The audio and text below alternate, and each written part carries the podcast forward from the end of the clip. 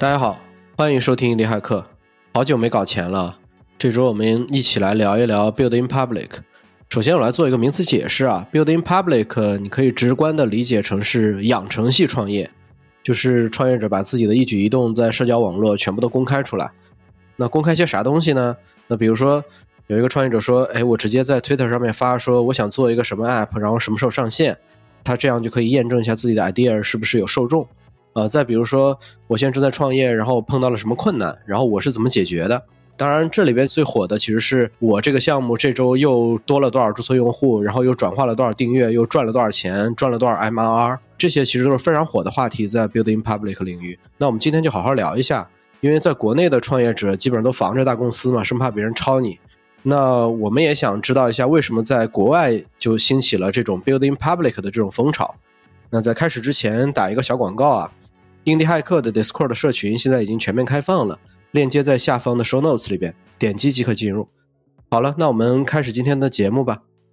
呃，一笑，你能不能给我们介绍一下 building public，就以及为什么这个 building public 现在这么流行？前面开场的时候已经提到了，像在 Twitter 上可能有很多的搞钱相关的，比如说公布他的财务数据啊，一些 MRR 啦相关的赚了多少钱呢？这些东西就是变成是大家最关心的嘛。发现搞钱这个东西流量最好，可能就是一个永恒的话题。但是真正的 building public 可能不只是这么一点点内容，说我今天赚了多少钱，你们大家都来关注。我们今天在探讨真正的 building public 之前。我在这儿想先去给大家分享一个故事，这个故事就是前不久在 V Two 上看到的一个故事哈。我也不去把这个故事怎么给总结一下了，我就直接一字一句的先读一下他前面的这两句话哈，大家可以感受一下。首先，他发的这个文章内容是这样的哈：一直想做独立开发者，工作了很多年，现在已经三十多岁了。去年决心从上海一家外企辞职。辞职后就全心去全职做自己的产品。这款产品其实我已经酝酿了很久了，在辞职前的一年都在做这款产品的 idea 相关的一些。他后面反复又想了很久很久，也做了一个 demo，最后还是决定辞职全职来做到今年五一假期后，整个的 iOS 和安卓都上线了。上线后，在小红书和极客发了帖推了一下，从结果来看，反响平平。好，那我们画一下重点哈。它首先这款产品它其实酝酿了很久很久，至少有一年的时间，demo 也搞了很久很久。上线过后，自己就去在小红书啊、极客做了一下推广。当然了，结果可想而知的。说这就是这样的一个故事，所以以这个故事为前提哈，我们就来展开聊一下这个 building public 为什么要去 building public，特别是对于今天的独立的开发者。那我觉得 public 今天一个典型的代表，主要还是以社交媒体为核心的。当然，开源社区其实也算是一种 public，但是我觉得他们之间还是有一些差异化在里面呢。但是在谈到 public，就是说白了，就是你可能要走到社交媒体，走到整个社交领域里面去嘛。那相反，今天也有很多人就在提什么闷声发大财。我觉得要去理解 building public，我们首先就要去理解今天大家不断也在提很多闷声发大财的这种观点嘛。那我自己也去看了一下，今天。有很多在爆出来一些闷声发大财的一些行当嘛，我随便去找了一些哈，很多很多，我列举了一些，有什么卖包子的，当然做成了网红的很赚钱，对吧？还有一些什么收废机油的，靠什么原油涨涨涨也赚了钱，这些行当我们确实不知道。还有一些卖电器的，还有什么甚至有什么祖传老中医也赚了很多很多钱呢，就是有很多很多这种行当，我相信啊在中国还有很多很多。我们不知道的可以闷声发大财的行当，但是这些东西和我们好像似乎，今天我们要去做数字化的产品，程序员或者开发者，我们这个领域能搭上尬的确实挺少挺少。当然这是我的一个感受哈。为什么今天在欧美啊，building public 这么火？那我们也希望把 building public 这个东西带到这个国内啊这样的一些来。我觉得主要还是与社交媒体的发展有很大的关系嘛。那今天大家都能够看到。流量的优势，有流量就有很大很大的优势，你甚至就有很多的话语权，甚至你可以拥有很多资源的分配的权。你在企业里面，其实你做了一款产品出来，你也要花钱去做广告，做广告，你本身也是在买流量，也是在追求一些在公开场合去传播自己的产品。只是说你在企业里面和我们 Building Park 里不太一样的是啥呢？企业里面花钱买广告，你你追求的是那个结果。哎，今天我产品出来了，我就是想去推广。那我们想去 Building Public 是追求的是过程，我们希望从第一天从 Day One 开始，它就应该是 Public 的。对于独立开发者，为什么不能够像企业那样，我就是最后再去推广一下？那首先你肯定没有那么多的钱，这个是肯定的。那其次还有一个就是，就是独立开发者，你主要的是你没有那么多资源。就像我刚才讲的那个案例，他可能最后只能到小红书、极客上去发个帖去推广一下，他还能做什么呢？他能花几十万去到处去打广告吗？他做不到这件事儿，他没有这么多的资源。那所以说，你更多的就只能靠免费去营销自己的东西。那你免费的话呢，你必须得。是吧？要靠内容，从第一天呢这样就去做。我是觉得 building public，你从第一天开始就走到社区，走到社交媒体里去，然后和你未来潜在的用户客户站在一起，甚至能够让他们去参与到你的 build 的过程，这个东西就是一个很双赢的一个效果。呃，building public 这个事儿，如果你真的要去明确定义一下的话，它可能是能够说出一些。明确的东西来的，就是你去向大家透明的分享的是什么东西，就是他去分享的是你建设公司或者任何其他东西的过程啊，可以不是个公司，可以是产品啊，也可以是说我就是在做一件事情，比如说我坚持锻炼，我通过 Building Public 聚了一帮同好，他其实会分享你的点子想法，对吧？学到的东西，包括你可能你的一些失败啊，然后你去做决策的时候的那些那些挣扎啊，然后也可能是一些有趣的轶事。包括一些商业指标，但是它总体上有一个指导思想，我觉得是积极的、建设性的。你不能说我分享的都是一些特别消极的东西，建设性的、积极性的东西，它实际上是还是去帮你吸引你的这个社群，去建立一个和你做的这件事情的相关性很强的社群。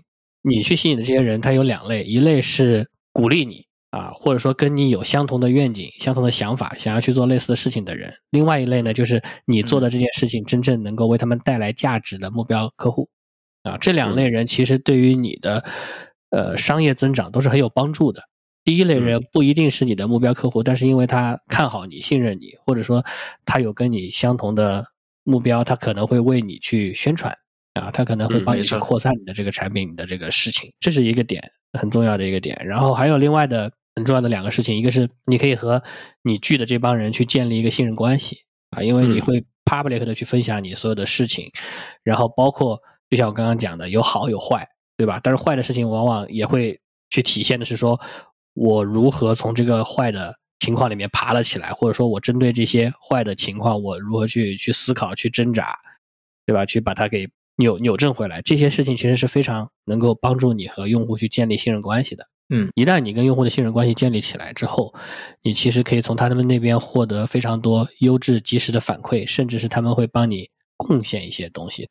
正是因为这几这些点，就是大家可能在 build 产品的过程中，啊，特别是欧美那边，大家发现这个事情有效，然后就就开始流行起来了。毕竟这是一个低成本的去去 build 我的这个目标用户，增长我的这个目标呃用户的很好的一个手段嘛。那龟龟，你能帮我们举几个例子吗？因为我们今天讲嘛，building public 这件事特别流行，那有没有成功的案例？你能帮我们举一个吗？就是往期的节目里面也聊过一些故事，其实就是可以去体现这个 building public 的。比如说 Gumroad，它应该算是一个非常有名的一个 case 了。我们有些场合可能会说 Gumroad 的那个创始人叫萨希尔，是吧？他可能算是 building public 第一人，就他一开始的时候是披露的是财务数据嘛。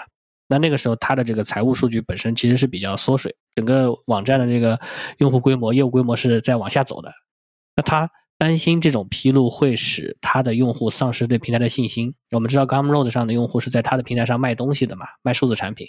那如果这些用户对 Gumroad 丧失信心，他可能就会去选择找一个替代品，啊，到别的平台上去卖他的产品，因为他需要卖产品来带来收入嘛，啊，但是因为他的真诚和坚持，他除了披露了财务数据之外，他其实也向公众披露了他在这很长的一段时间里面如何一个人坚持把 Gumroad 做了下来。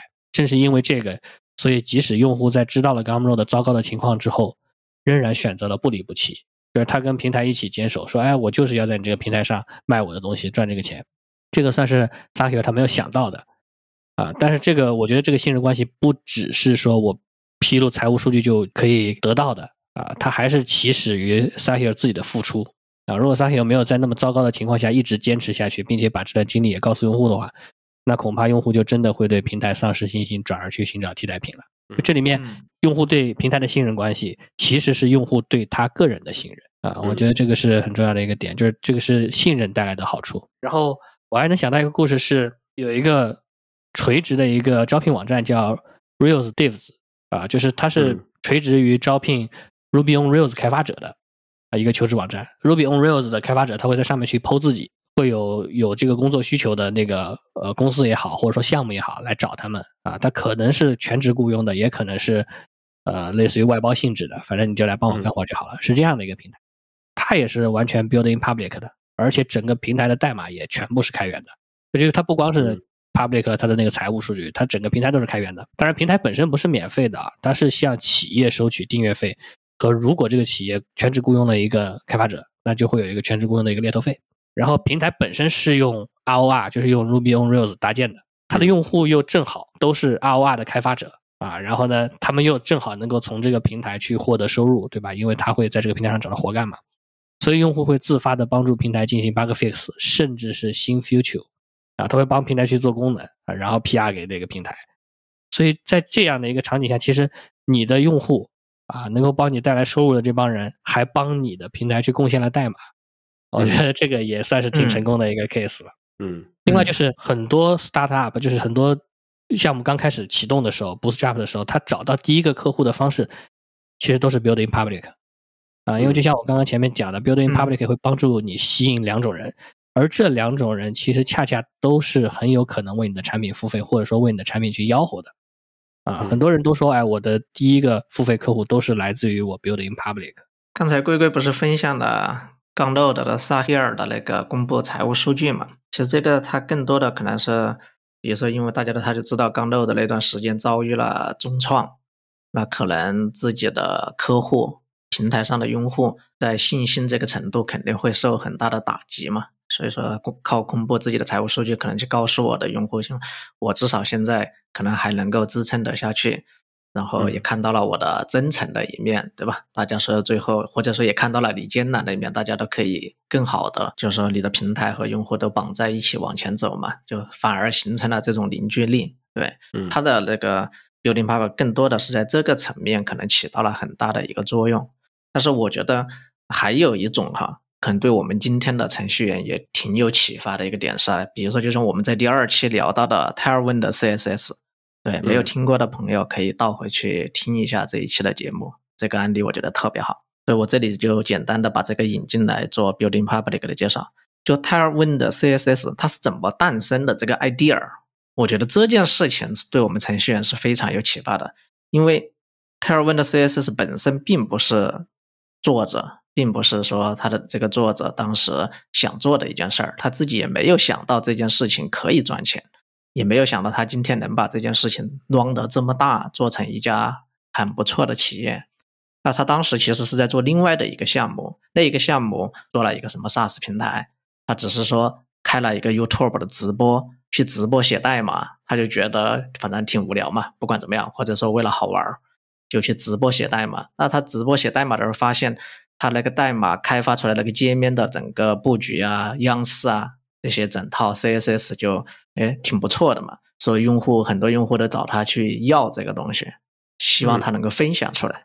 所以说他就发现这个点好像有需求嘛，从这个点上，就是他就是一个直播写代码，就发现了我自己手上的这个东西好像是被很多用户需要的，所以他才开始去把他这个东西通过开源的方式分享出去，然后在开源的社区里面一路狂奔。最后就诞生了 Tailwind CS 今天的这样的一个商业性的平台或者说叫产品，所以我觉得这个点它和刚刚的又是一个不同的切入点，就在 Build in Public 的上面。我觉得这一个点对我们开发者今天去自己去创业，你的出发的那一刻是一个比较有启发、有借鉴的一个点的。开源其实它算是一种 building Public。毕竟连代码都开放了嘛，在开源社区，大家可以一起去聊很多很多的东西，能看见你的所有嘛。但是也不是说所有的开源项目今天都是 building public。其实我们就知道，今天有很多企业级的开源啊，企业类和社区的代码可能就是两套，它不算是一种 building public，至少在我的理解里面。更多的可能就是就是觉得开源很酷或者怎么样，或者是去赚一种噱头，或者说就是向外向外界去秀肌肉，我这家公司很牛逼或者怎么怎么样的。所以说我其实还挺推崇说，你从 idea 就当你今天要去创业或者说要去做一件事情，当你从 idea 的那一刻都开始能够去公开的去分享、去讨论你的东西，我觉得这个可能对你的成功是会有很大的帮助的。嗯。这个确实是从我们之前的那些角度上来讲，很多人都是觉得说我这个产品打磨好了，然后我再向公众去公开嘛。但实际上，一般等到这个时候，绝大部分情况下都晚了。嗯，就是你产品可能已经做完了，花了大量的时间了。但我们之前其实都在大厂大公司在工作嘛。其实我们也有很多项目都是那种内部保密的项目，很多很多。比如说抓个三五十号人搞一个超级大的办公室，这种算大项目了。还有那种就是几个人、十几个人搞一个小办公室，这波人在人群里边就消失了，对吧？干了一个保密项目，人都不见了。然后我不知道这个里边从你们的角度来讲，这种的保密项目跟 build in public，你们觉得这个里边的区别是什么？嗯，我觉得好像以前保密才算是通常做法，对吧？那这个保密是，我觉得有两类，一类呢是就是可能他就是不希望，比如说公司里面知道这个项目之后有一些动荡啊，比如说一些大型重构项目之类的，这种可能算是一种，但这个不是主要的啊。我觉得更主要的是，就是以前的产品实现成本比较高，或者说大企业想要去做的那些事情的实现成本往往就比较高啊。那你手握一个好点子，你的面试周期可能是很久的，你可能要一年甚至一年多，你才能把这个产品做出来。那保密能让你保持这个先发优势，免得别的你的竞争对手知道了这个之后，你投了二十个人，他投四十个人，说我一定要比你先早做做出来，那这个先发优势就没有了。但是呢，今天的点子感觉不是那么值钱了啊。我们回到以前的话，我们好像我以前有印象，就是会有那种新闻说，哎，这个点子谁谁谁有一个点子被什么公司多少钱买走了之类的，好像有这种这种营销文章。虽然说今天这种营销文章已经对已经看不到了，因为今天的点子并不值钱了。想到这个点的时候，我就去查了一个数据啊，我不知道怎么去证明这个点子不值钱了，我就去查了个数据。二零一零年的时候啊，那个时候我工作第二年，全球互联网数据的产生量一年的数据产生量是两个 ZB 啊，ZB 是什么呢？就是 GTPEZ 啊，就是 GB 的一零二四乘以一零二四乘以一零二四乘以一零二四倍，啊，很大的 ZB。但是今天到二零二二年是九十七 ZB，就是去年二零二二年九十七 ZB，接近五十倍。啊，接近五十倍是什么概念？我觉得就是基本上大家把能说不能说的都在网上说了。嗯，呃，所以其实点子到处都是，仅靠想法的差异化，其实很难去说我能够把这个比赛就赢下来。今天的竞争重点可能已经变成了怎么执行，以及怎么去构建不可被复制的竞争优势，就变得更加重要了。而且，其实今天大体也有点那个意思，就是比如说前段时间这个 AI，国内的这些公司都是迫不及待的就就说，哎，我也在做了，我也在搞了，啊，就生怕大家觉得说你不你不干这个事儿。点子都是一样的，反正 AI 这个事儿嘛，还能怎么样？比起这个，可能更多还是去想一想，我怎么能够执行好啊，以及怎么能够去构建不可被复制的这种竞争优势。但实际上，这里面 Building Public 恰恰对这方面是有帮助的。那之前有朋友问过我说：“哎，那你做 Building Public，你就不用担心别人去抄你的作业吗？”但我的想法是，我觉得 Building Public 与否，其实并不影响别人抄你作业，对吧？因为你的产品本身就是 Public 的，他也可以用嘛，对不对？你不能说，哎，我我封锁你啊，我就不让你用。不可能，那他直接使用就可以明白你的产品思路，然后再加上今天构建产品的成本越来越低，很难说这个里面有什么壁垒，对吧？你的想法或者说你的这个产品本身有什么壁垒，很难。但是相反的，Building Public 帮助你去构建的这个社区，啊，这个社区里面信任你的用户，这些其实抄不走的，啊，这个才是你的壁垒。但是呢，到这里我那个朋友可能就又问了，说，哎，那如果你的竞争者砸钱补贴你的用户，对吧？那其实用户好像也没有那么强的忠诚度。啊，那你说我六六幺八的时候，京东给我一千块钱的优惠券，我肯定去京东买了。啊，现实就是这么无情啊！但是实际上，我觉得今天我们聊这个有一个隐含前提啊，我们没有明确讲出来的，就是我们其实是在聊的是更多是 India Hacker，对吧？聊个人创业者，呃，聊比如说 s a h i r 讲的极简创业者的事业，这些事业有一个共同点，就是它其实是在一个利基市场上去耕耘的。那利基市场这个定义，我们大家也知道。它其实是本身就不是一个特别大的市场，往往是没有说我投入大量成本还能够大量获利的空间。所以说，这个 ROI 真的能砸钱的对手，恐怕其实是看不上的啊。嗯那如果你的对手不砸钱，他同样跟你去比，说我也我也玩 Building Public，我相信大部分正直的用户其实会站在你这边，因为你更早的跟他们建立信任关系，而且他们也知道说啊，这个人其实在抄你。我觉得这方面其嗯实就不用太担心，就是 Building Public 反而是去解决了一些我们今天说的如何去构建不可被复制的竞争优势，如嗯何去构建你的竞争壁垒啊，在这一方面，其实 Building Public 反而是有帮助的。其实刚刚哥哥讲的这个客户的区别，确实我觉得这个是一个挺大的区别。我们现在做的 Indie Hacker 的这个市场，确实它是一个利基市场。利基市场的话，意味着说，往往你在做的客户都是 C 端的 customer，它可能不会是 B 端的大的 company 的这种公司类型的。就我觉得这种东西在营销、在销售上面，整个区别还是挺大的。啊、我觉得这个客户类型上面，我不知道一笑有没有什么别的见解。哦，确实哈，像 building public 这个东西，我觉得与客户类型还是有很大的一个关系的。比如像曾经我们干了很长很长时间的 B 端的业务，并且都是大 B，就是那种什么五百强啊、政企类的，是吧？这些你说你去 building public，building public 强调的就是我和你走到一起嘛，然后能够得到你的快速反馈啊，这些东西，你能够知道我所有的事情。但这些企业，说实话，你去和他去聊这些，公开去聊这些东西，好像都不是一个特别能够行得通的事情。比如像学校为例，那学校做一个项目，可能给你的反馈周期特别特别长，你要碰到人家的寒暑假，可能几个月，说等我放完假了再回来再聊这个事儿。说这些东西肯定都不是特别能够行得通，对，可能我们更多的聊的就是你在做 C 端的时候，那我这个东西能够发布出来，哎，你个人能够很轻量的把它用上就用上，对吧？你喜欢你就去使用。我觉得更多的在客户类型的选择上，它确实有个很关键的一个点哈，因为我们这儿提到了就是企业保密嘛，对吧？其实提到保密这件事情，核心其实很多时候就是关于抄袭的这个话题。那当然，其实大家也知道，比即使我们做 B 端大企业。大家其实也是抄来抄去，那即使你保密也没有用。你当你产品发布过后，那其实大家还是会抄你。就是就像那个刚才龟龟聊到 AI 这件事儿是一样的，就是反正你有我也得有，大家都是这种心态。那你没有的我也还得要有，可能大家都是这个样子的。所以说，更多的保密有时候很多是啥呢？就觉得说我是一个企业，我在做一件事儿，我能不能推出领先市场一步的产品？哎，大家其实更多的是这种心态。很难说，大家其实都知道，当我推出去过后，很多人反正也会做类似的事情，除非你是一个什么高精尖的，在技术层面无法突破，就像今天 GPT 啊、四啊的等等等等之类的，当然大家还是会去跟着抄，只是时间问题，对吧？嗯对，我觉得这一个点是今天企业去做保密的一个更多的一个出发点吧。对，回到我们个人，就像龟龟说，我们今天去聊 build in public，我们更多的有一个很大的前提，都是在聊什么独立创业，或者说叫小团队，甚至是个人。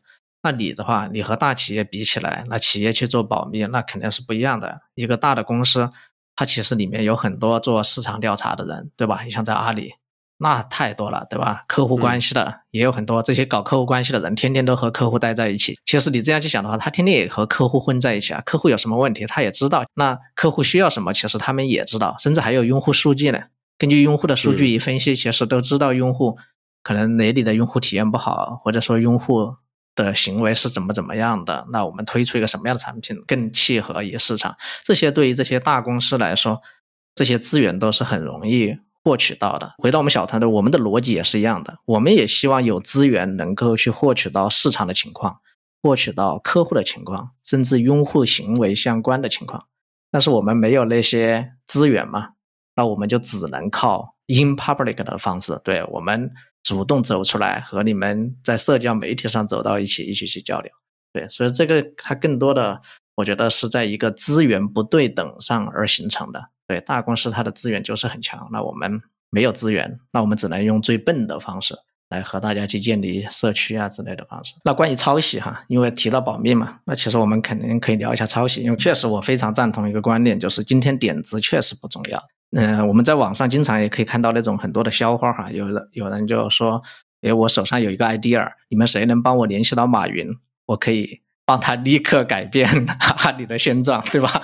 还有联系马化腾啊，联系百度的，对吧？超级多这种网上的这种笑话，我们当成一个消化啊听就好了，就是觉得特别特别多。其实，在点子这儿，确实我有一个自己的观点，就是确实没有人会去抄袭你的点子，就是你的 idea 是没人会去抄袭的。观察一下市场上的情况，大家抄袭的永远都是成功的点子和 idea。当你提出这个 idea 的时候，没有谁会去关心你，对，根本没人会关心。当你一旦成功了，说实话，我自己是认为抄袭是绝对不可避免的，一定会出现。只要你成功过后，其实这个东西是你需要坦然的去面对的一件事情。只要你自己成功了，你被抄袭的概率几乎是百分之百，这个是一定的。但是你要想着嘛，其实你已经成功了。你如果更坦然一点去接受这件事儿，就是想着说。别人抄袭你做的事情，它的整个对用户的价值，在这个市场上的价值也是你的，因为原创是你嘛。如果你去从这个更大情怀的角度去思考这件事情，其实你也就很坦然的去接受这件事儿。但是也不可以排除的说，甚至别人抄袭的人比你更成功，这种情况也很多，对吧？特别是当你碰到大厂抄你的时候，妥妥的比你更成功。是很容易出现的，对，所以说之前我们不是自己也在聊一件事儿，当你自己去独立创业的时候，最好能去避免被大厂抄袭的赛道是最佳的。如果有个人抄袭你，那也就无所谓了嘛。我觉得你刚才提的有一点确实挺对的，不管是大厂也好，小厂也好。我们永远要离客户更近。大厂它有它的方法离客户更近，我们有我们的方法离客户更近。我们的方法就是，我们先坦然面对嘛，我先暴露自己。如果大家对我感兴趣啊，那可以大家都 involve 进来，然后跟我一起来公开来 build，然后一起来建设自己的。呃，产品也好，干嘛也好，因为其实我做的产品，有可能你是我的客户，我做好了，对你来讲，你也能拿到很多的好处。我觉得这个确实是在做产品的时候，永远要想着说我要离客户更近一些。那这个里边，其实我一直有一个疑问：我们 building public 到底 public 到什么程度？就是你看很多案例，它其实相当于把底库都扒了。比如说，他说我有多少用户，我有多少收入。然后我的 MRR 是多少？他全部都告诉你了。他就是所有都公开吗？我不知道这个做到哪儿就公开到什么程度？你们觉得是对的？我觉得肯定不是全都公开。就这这事儿其实是有原则的。我们肯定首先要理解说 building public 的目的是什么。那我们如果理解这个目的，我们就能判断说我到底公开什么内容，或者说我在什么时候来公开这些内容。那我个人觉得说 building public 的目的是构建自己的社区嘛，就前面有讲到的和用户建立连接以及信任关系。并且呢，从用户这边获得反馈，那么就有很多，对吧？针对这个原则，你有很多东西，你可以想一想是值得公开的。比如说你的价值观、你的愿景，啊，这个是去找到你的同好的，对吧？嗯，找到支持你的人。然后你的创业经历，你遇到的困难和踩过的坑，啊，这些经验，包括你怎么从这个坑里面爬起来的，也是适合公开的。你的产品的需求背景，基于这个需求背景，你构建的这个产品形态是怎么样的？这个其实是你去找到你的这些潜在客户。或者说你去教育你的潜在客户很重要的一个信息，你也是可以去公开的。你希望这些用户如何从你的产品里面去获得价值啊？你的这些想法，然后包括你取得的成功啊，以及说你如何从成功中反馈社会和你的用户啊。我们可以看到很多这种公开了它的财务数据的产品，它有时候还会公开一个数据说，哎，我从今天从这个啊从这个收入里面去做了多少对外的捐款。比如说 Gumroad 有，对那个我之前刚刚提到那个 Real Steves 也有。啊，就是你从如何从你的成功里面去反馈社会啊，这种正向的、积极的信息，我觉得也是适合公开的。然后也包括说，你有一个新 future 的想法啊，那这个想法，我我觉得你肯定还是要先自己去考虑过去打磨过，你不能说我随便有一个想法我就丢出来，这个很容易让你的用户困惑。但你大概想过之后，你觉得说，哎，我需要获得一些提前的反馈，那你就可以在上线之前就公开这个新 future，说我计划做一个什么。它是怎么怎么样的？它可以给你们带来一些什么样的价值？然后你就可以公开的和你的这个社群去讨论这个新 future。那反过来有一些不太适合公开的例子啊，就是违违背上面的这个原则的。就比如说，首先我觉得你公开自己的电话号码和住址就非常不明智，对吧？啊，building public 不代表不需要隐私啊，而且实际上你也不需要和你的所有用户成为现实中的朋友。我觉得你这个还是要保护一下自己。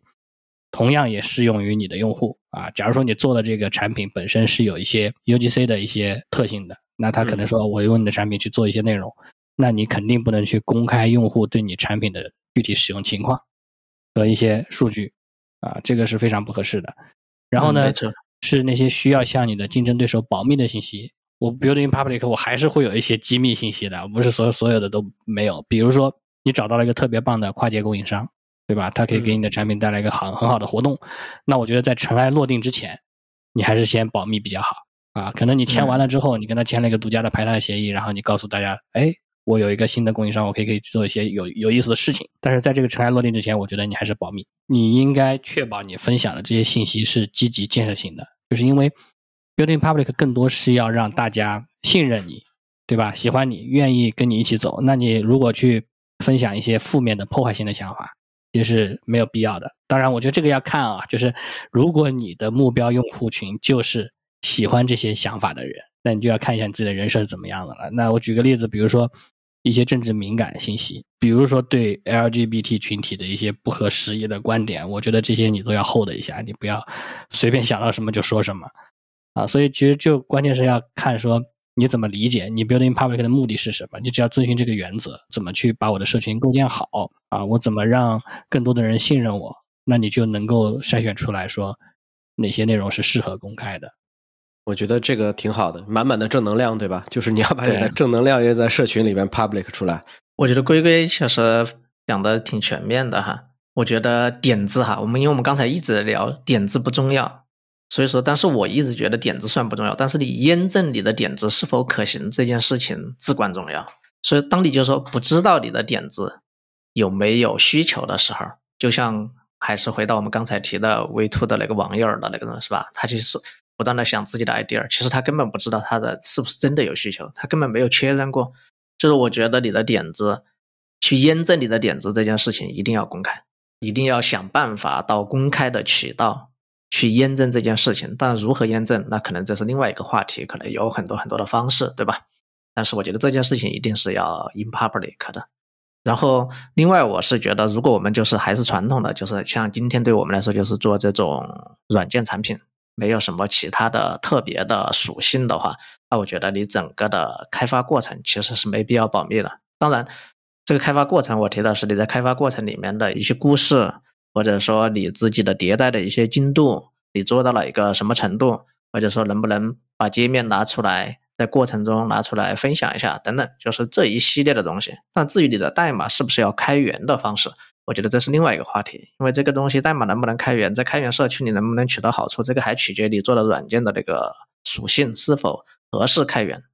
对，所以说我觉得验证点子一定要到。Public 里面中去，除非你自己已经非常明确，你有其他的渠道知道这个点子就是被验证过的，或者说就是你现在的做的事情，也就是去抄别人一下一个成功的，那也不是不可，对吧？可能就不需要验证了。对，但是呢，还有一些就是纯技术研发类的，它可能就是不合适。比如说你们就就是一个纯技术性研究型的团队，我们就是在深挖一个一个技术点的突破，对吧？就像。很多去读一个博士，他需要的是在那个认知的范围内敲动一个点，对，就是这样的。那这样的事情，它确实可能很多时候是一些保密属性的需要去做的事情。但是对于我们今天聊的这种 indie hacker 来说的话，可能更多的还是在普通的软件开发的层面吧。你看，我们自己其实现在也在做 indie hacker 嘛，其实我们自己就在做 building public，我们一步一步的，包括我们做了什么 theme 呀，我们发了 podcast 呀。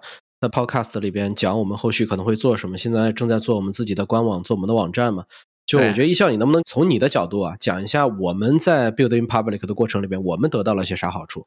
可以，这个问题其实是我们在做第一期播客的时候，当时我们两个人就已经聊过哈，是不是要去怎么去讲一下这件事情？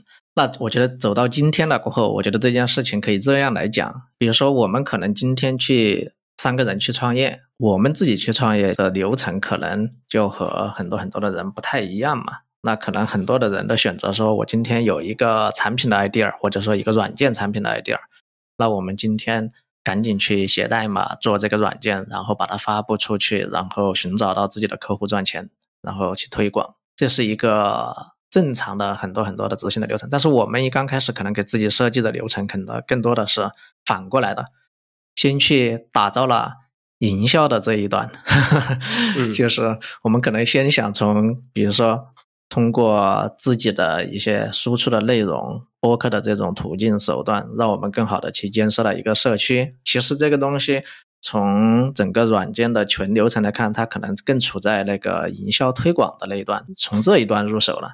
然后从这一段入手，先做营销，可能先建立社区，先和用户粘在一起，然后再去发现这个圈子的用户有什么痛点问题，有什么东西可以被解决的，或者有什么事情可做，那我们再去提供一些产品的服务。所以说，从这个流程来看的话，那我们其实今天的目标，我觉得做的还是挺好的。那首先去做一档播客节目，那我们一起收获了很多大家这么多的听众，对吧？也有很多忠实的听众，大家给我们的反馈也都很很好。我们也一起不断的根据这些反馈去迭代我们的播客这个产品。对我觉得这些东西都是我们收获到的一些很不错的一些东西哈。今天来说的话。所以说，从这个目标上来说，我觉得我们完成的也还可以，对吧？虽然说它并不是说是产生钱，因为我觉得每一个人在创业的路径上，钱那一步肯定都不是说作为你的一个最大的目标，你就是老是盯着这个目标，而是说能把钱这个目标分解成几个小的步骤，然后一步一步的去朝着迭代，最后达到。能够赚钱这件事儿，因为赚钱很重要嘛，大家都要吃饭嘛。就是我觉得从这个角度上来说，那我觉得我们今天还是收获了挺多的嘛。然后还有一个点哈，就是我们一直在谈 idea，谈利基市场中去寻找可做的事情。那你看今天从做社区，那里总的要输出内容嘛。那内容要么就是文字内容，要么就是音频内容，要么就是视频内容。嗯，几乎今天就是这三大块儿。当然，文字内容和视频内容其实今天都已经非异常的火爆，大家都知道，不管是从工具层面到平台层面，还是到用户，都非常非常的火爆。但是播客音频这个频道，它确实挺小众的，至少在国内今天还异常的小众。所以从利基的这个角度来说，那我觉得我们，哎，也还挺 OK 的，是吧？我们走到了一个利基的市场里面来看一看，这个市场里面是不是存在一些问题。嗯，或者说痛点有什么需求没有被满足的，那可以去搞一搞，那不也挺好的？所以你看，从这个角度一看，我们得到了其实很多很多的东西，已经走到了一个利基市场中来了，已经。对，我们也感受到了很多很多的做的一些事情嘛。那以后在后面的一些节目里面，其实也可以去给大家去分享我们观察到的一些东西，可做的一些事情，对吧？刚才一笑讲的这个，就是我们 build in public 里边我们得到的这些好处，比如说我们现在可能拥有了一些粉丝朋友。然后大家也都是我们节目的一些忠实听众。其实你反过来想，大家对播客节目的信任，反过来其实就是对我们个人的，就我们三个个人的一些信任。它其实里边附带着一些个人价值在里边，因为整个的音频节目是个人的一些输出嘛，你输出才形成了音频节目。我不知道龟龟对就是我们讲个人品牌影响力这块，在整个 build in public 的这个过程里边，你自己觉得这个里边能有多大的影响？对于你个人？呃，实际上有些朋友可能听到 build in public 觉得说。第一反应啊，是说我 build 的是什么？build 的是我的产品嘛？但实际上，从我的理解，build in public 最大的一部分，其实就是在 build 你的个人品牌和影响力。啊，你的社群，其实就是你看我们 build in public 的几个目目的，说和你的用户建立直接联系啊，产生信任关系啊，其实这些都是你作为个人才能做到的事情，对吧？大家是因为信任你啊，才才信任这个产品。啊，或者说信任你才信任这个平台不会跑路，所以这其实很容易理解。那一旦你的个人品牌通过 building public 建立起来，其实它受益的就不光是你现在正在 build 的产品，你的这个社群，当你去 build 下一个产品的时候，你天然就有了一个用户基数在那里，啊，它会持续的为你获益。包括说，哎你今天可能说我做这个产品做失败了，我明天转行，我说我去卖课，啊，这个也是有帮助的。对，最最最重要的其实就是在 build 你的个人品牌影响力。然后这方面呢，我觉得恰恰就是我需要去学习转变的部分啊，因为我自己觉得在这方面我是挺矛盾的。一方面呢，我其实没有那种抛头露面的想法啊，我以前常和别人说说啊，我就想做个默默无闻的有钱人，钱花不完，但谁都不认识我，这个是最好的 啊。但另一方面呢，确实就是当我的输出能够得到别人的认可啊，能够帮助到别人的时候，我也挺开心的。嗯，没错。但我觉得就是说，这个是需要去尝试体验过，你才能够正确的去理解自己的一个事情啊。就是我到底是去做个默默无闻的有钱人更开心呢，还是说我也可以去 build 一些我自己的个人的呃影响力，然后能够帮助到大家，能够传一个自己的社群起来更开心？我不知道啊。实际上我只是前面我没有体验过嘛，对吧？我只是自己想的。我觉得是需要真正去尝试体验啊。那现在嗯我们这样去做播客，我觉得就是一个很好的开始，迈出第一步，对吧？我们后面也可以考虑说，我们做成视频播客啊，把脸露出来。我觉得这个挺好。我现在也是在一直在想这个问题嘛，因为抖音确实受众比 Podcast 受众高很多，还有包括 YouTube 对吧？长视频、短视频，然后其实在，呃哔哩哔哩之类的也可以做一些中视频，对吧？就这些，其实我觉得都是挺好的一些曝光的一些点，就是我觉得可以把我们的整个节目的传播可以做得更广一些。那我觉得这个里边，我不知道你们有没有做好准备啊？就是其实有时候我看到我们的节目里边有一些负面评价，我内心还是挺纠结的。我我自己现在的一些比较纠结的就是，为什么我最近写了一篇文章说 Podcast 怎么把音质做得更好，就是因为我们前期的几期大家对于我们的音质的吐槽都挺多的，然后我最近也是卯起劲儿来写了一篇怎么把音质变好。我不知道你们有没有这种，就是看到负面评价之后，感觉心里挺不舒服的，然后。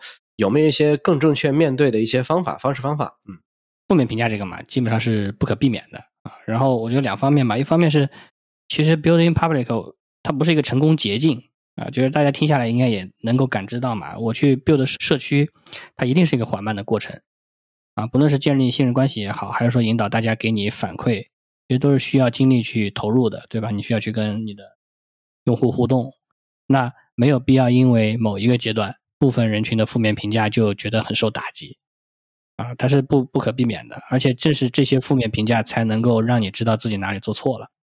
嗯，所以我们没错重要的是说，我们要去客观的看待这些负面评价，就是你不要被它影响情绪，对吧？你看待这个负面评价之后，说，哎，我到底怎么去调整自己的策略和产品啊？不管是说我调整我 building public 的策略，还是说我调整我产品里面的 future，我只要在下一个月做得更好就好了。啊，这是一个长期过程，我只要一直一直一直做得更好就好了。这个问题，我觉得只要你上网，只要到 public 里面去，就是比如像今天你要做一个有影响力的人了，你必然会遇到的一件一个问题吧。这个东西，这其实也不光是个人，你现在每一家公司都是一样的。你到麦麦上去看一下，你能找到一家不被骂的公司吗？几乎找不到。我觉得每家公司都会被骂成狗屎一样的。对，嗯，那还有一个，我们去买车的时候，在网上搜一下这辆车好不好。反正当你想买那辆车的时候，去一看，发现全是吐槽的，哪里哪里都不好。换一辆车，发现还是不好，你就找你在网上就找不到一辆好的车，这是一个道理。所以说，我是觉得负面的评价不是特别需要去在意的一件事情。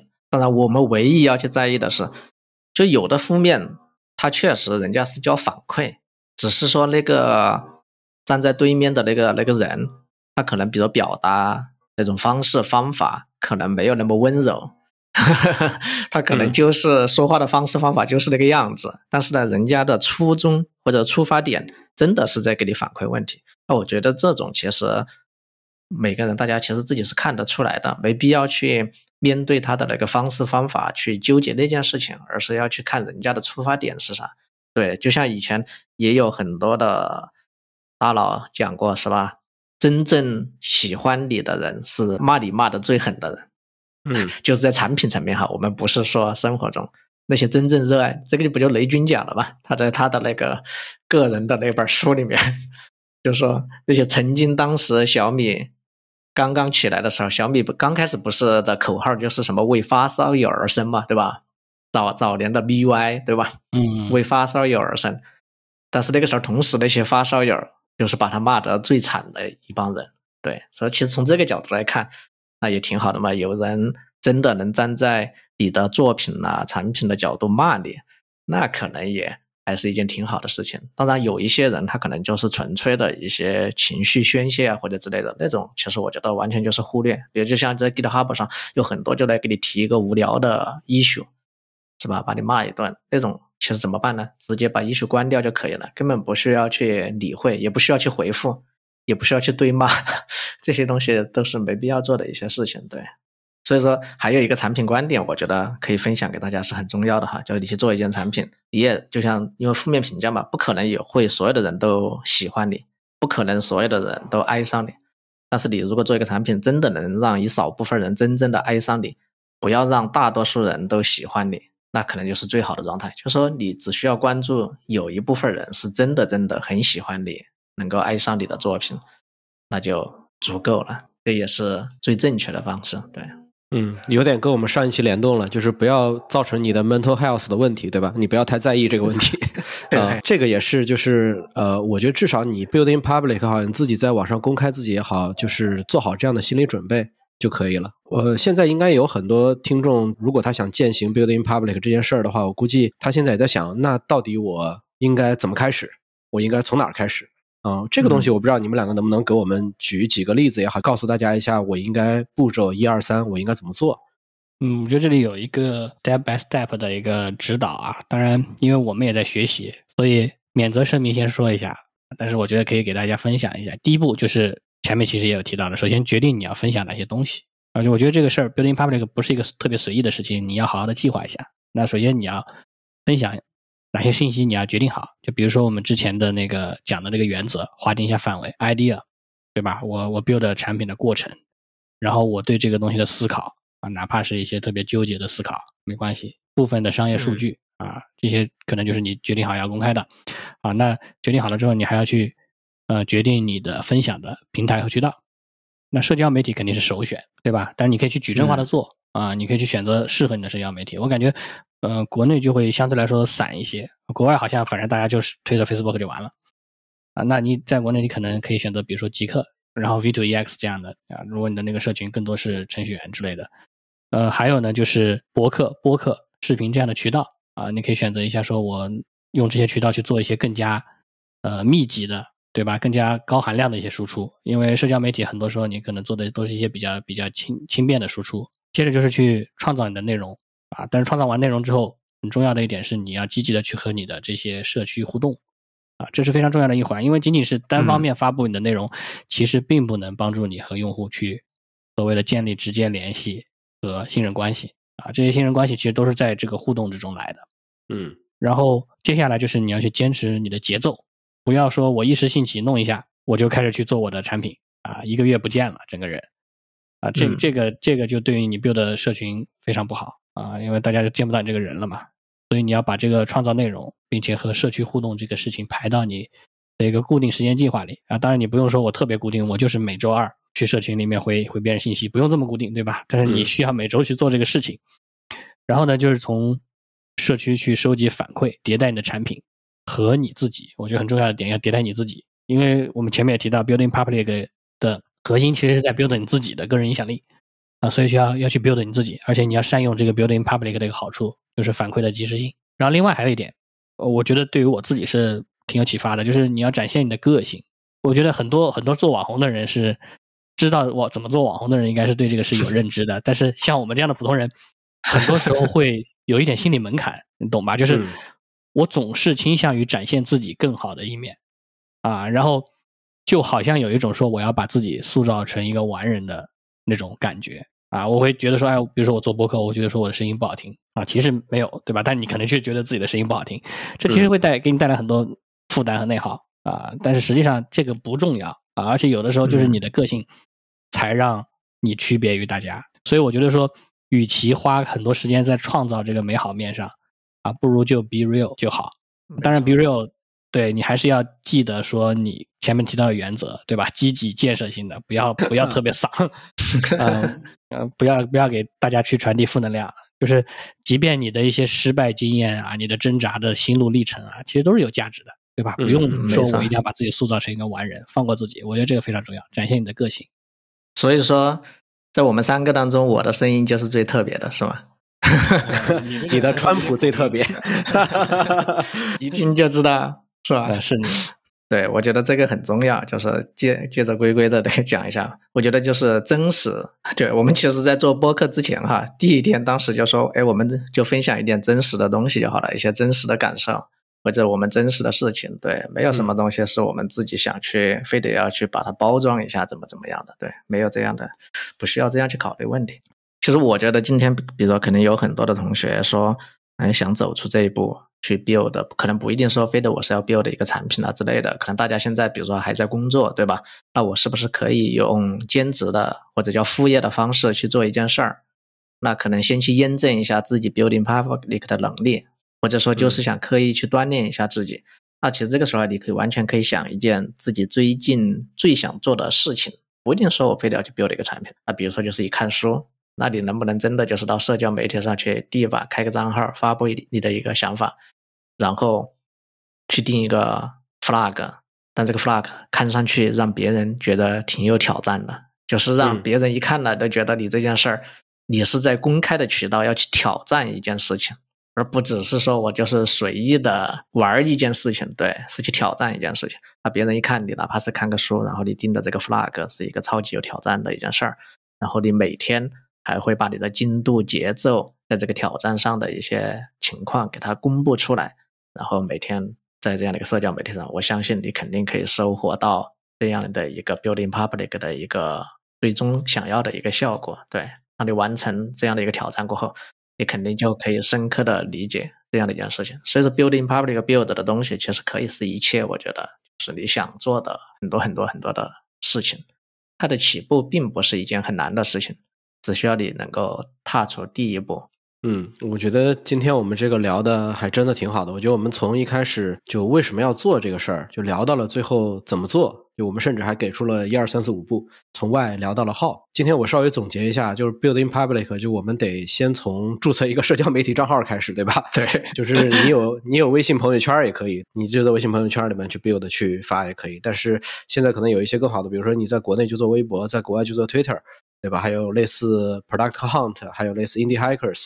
对吧？这些社交媒体账号都先给它注册起来，就开始在上面该发的就可以发起来，先把 idea 开始介入，对吧？有 idea 就可以时刻跟社群里面的一些朋友，然后可以开始去对一下，看大家有没有类似这样的想法跟思考。对我觉得你先公开暴露自己了，就能够让你更好的跟自己有一些志趣相投的人就连接的更紧密啊。这样的话，对于你后续去做呃更大的产品，做你自己的利基市场，然后去赚你自己的 MRR，我觉得这件事儿非常非常重要。就是前提是有一帮人围着你。啊，大家愿意以你的产品为核心，然后大家一起在这里去共创。好的，那我们本期节目就先到这儿吧，感谢大家收听。如果大家有什么 building public 的疑问，或者说自己还有一个非常好的案例，但是我们没有讲到啊，也可以跟我们在 Discord 的社群里面去沟通。好的，那大家再见，大家再见，好嘞，拜拜。